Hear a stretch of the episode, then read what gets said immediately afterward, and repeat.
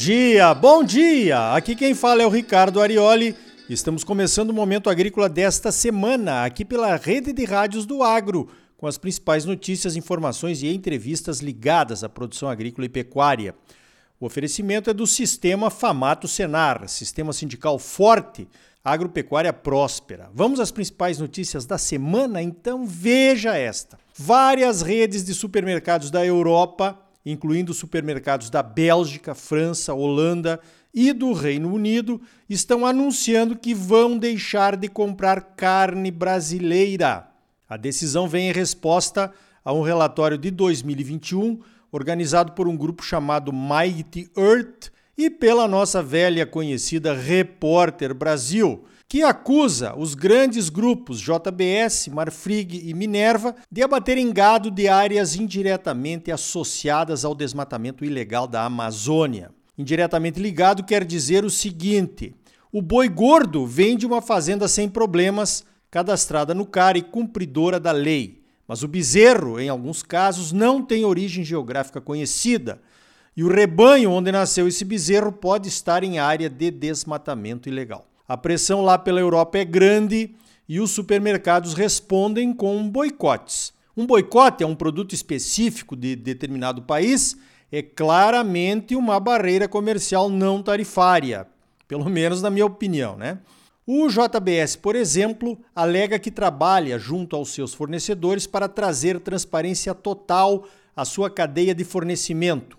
Em 2021, o JBS lançou a plataforma Pecuária Transparente, que utiliza a técnica do blockchain para rastrear toda a cadeia de fornecimento. E o prazo dado para transparência total é 2025. Se você é um fornecedor do JBS, pode utilizar a plataforma e comprovar toda a sua regularidade e a regularidade da sua produção. A adesão dos fornecedores, por enquanto, é voluntária, mas é claro, vai apertar. Mas o caso que eu gostaria de tratar aqui com a divulgação dessa notícia não é esse. O caso é que o desmatamento ilegal é a pedra no sapato do Brasil na questão da nossa imagem e da garantia de mercados de valor agregado, como é o mercado europeu. E a questão central é que os produtores de boa fé, a imensa e esmagadora maioria dos produtores do Brasil, não tem muito o que fazer a respeito.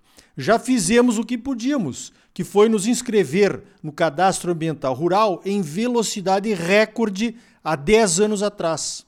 O problema agora é que as autoridades competentes não têm competência para analisar os cadastros. Em fevereiro deste ano, o Brasil tinha analisado apenas 4% dos mais de 6 milhões e meio de imóveis rurais cadastrados no CAR. Os dados estão no último relatório do Serviço Florestal Brasileiro. A análise do CAR poderia melhorar a transparência da cadeia da carne, aliás, de todas as cadeias de produção do Brasil mas não acabaria com o desmatamento ilegal. Apenas mostraria um número maior de produtores comprometidos com a legalidade.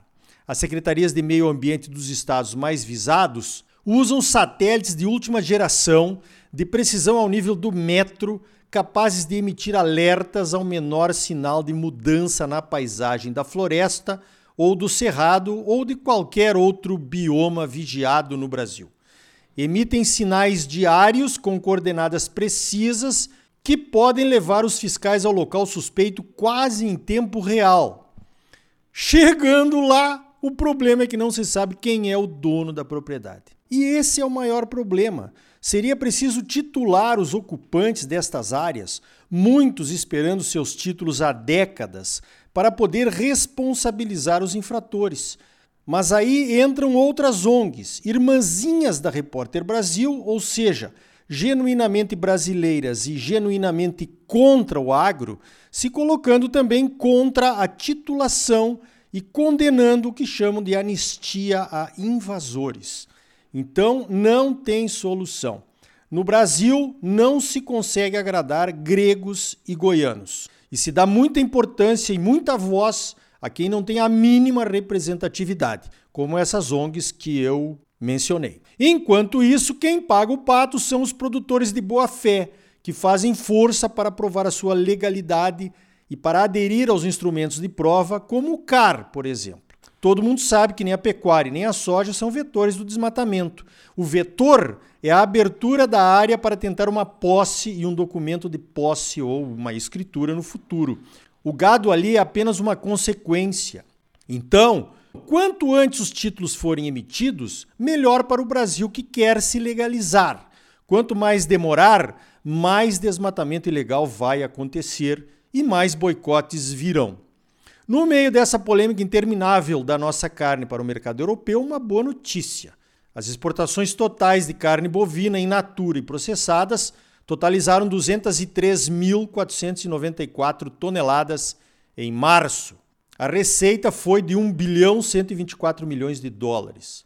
Foi um aumento de 28% no volume e 57% na receita em relação a março de 2021. A Associação Brasileira de Frigoríficos, a Abra Frigo, informa que esses números foram recordes para o mês de março. Esse mês de março só perdeu em volume para setembro de 2021 na série histórica e para agosto de 2021 em faturamento. No primeiro trimestre deste ano, as exportações de carne bovina já são 33% maiores do que no primeiro trimestre de 2021 em toneladas. Em receita, faturamos 60% a mais, com preços internacionais 20% melhores para a nossa carne. A China continua sendo a nossa maior compradora de carne. Depois vem os Estados Unidos e em terceiro lugar vem o Egito.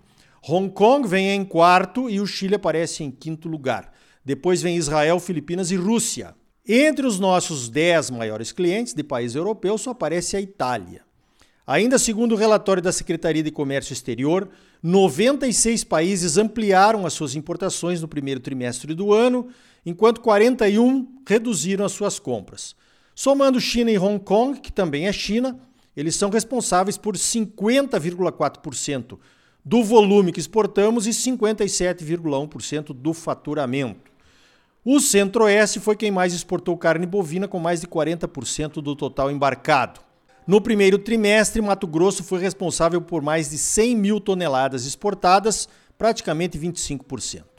Pois então, na minha opinião, deveríamos nos antecipar em relação a essas questões extra-mercado com os nossos principais clientes. Nessa direção, o governo de Mato Grosso, a FAMATO e o Instituto Mato Grossense da Carne, o IMAC, assinaram um memorando de entendimento com uma agência chinesa. Um memorando que eu reputo da maior importância.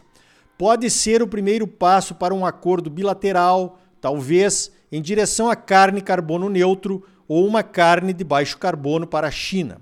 A China está mesmo comprometida com a redução das emissões de carbono de suas cadeias de produção.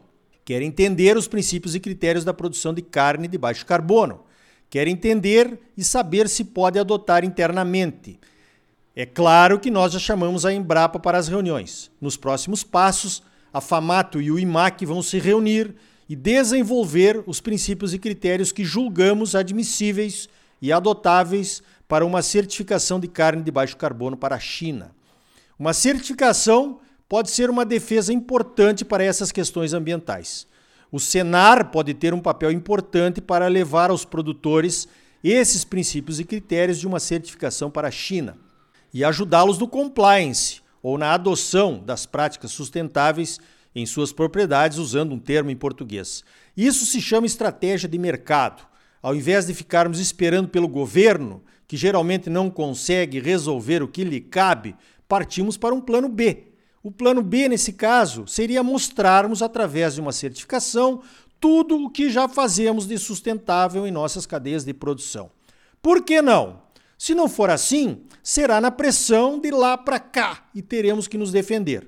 Temos feito isso nos últimos anos, mas parece que a nossa defesa não tem sido suficiente para neutralizarmos os ataques. Na semana que vem, a reunião será para tratarmos de soja sustentável com a China, mais um produto estratégico, nosso principal produto de exportação, discutido com o nosso principal parceiro comercial. Em 2017, através da ProSoja Mato Grosso, assinamos um memorando de entendimento com os chineses. A Biov também assinou. O memorando de entendimento reconhecia o programa Soja Plus como o passaporte para a soja responsável do Brasil para a China. Infelizmente, o assunto não avançou. A ProSoja Mato Grosso brigou com a Biov. O programa Soja Plus em Mato Grosso hum, mudou até de nome. E em outros estados do Brasil, onde a Biov toca, em parceria com outras entidades, também mudou, virou o Agro Plus. Mas, na essência, a discussão e os princípios continuam os mesmos. Eu acho perfeitamente possível retomarmos o assunto e o memorando de entendimento com os chineses. Se estivéssemos todos juntos de novo, seria mais fácil. Como ensina meu amigo Luiz Antônio Pinaza, da ABAG, temos que deixar as alergias de lado e focar nas sinergias. Vamos focar nas sinergias? A oportunidade se apresenta mais uma vez. Pode ser a última vez. Os europeus estão pressionando fortemente os chineses para adotarem princípios de desmatamento zero em suas importações. Essa reunião aconteceu na semana passada. Os chineses se negam a entrar nesse jogo com os europeus, pelo menos por enquanto. Conversar com eles a respeito de formas alternativas para evitar esse tipo de crítica me parece estratégico e fundamental para nós, produtores brasileiros. Apenas dizer que se eles não comprarem de nós, não teriam de quem comprar, não me parece muito inteligente. Vamos continuar deitados eternamente em berço esplêndido, então? Ou vamos à luta? Pense nisso.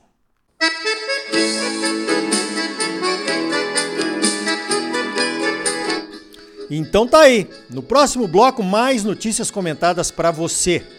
É logo depois dos comerciais. E ainda hoje, dois economistas renomados respondem duas perguntas fundamentais para a sobrevivência de um produtor brasileiro. Sobrou dinheiro? E agora? E faltou dinheiro? E agora? Saiba o que fazer ouvindo o Momento Agrícola. E aí, tá bom ou não tá? É claro que tá bom, você só merece o melhor. Então não saia daí. Voltamos em seguida com mais momento agrícola para você, num oferecimento do Sistema Famato Senar. Sistema sindical forte, agropecuária próspera. Não saia daí, voltamos já.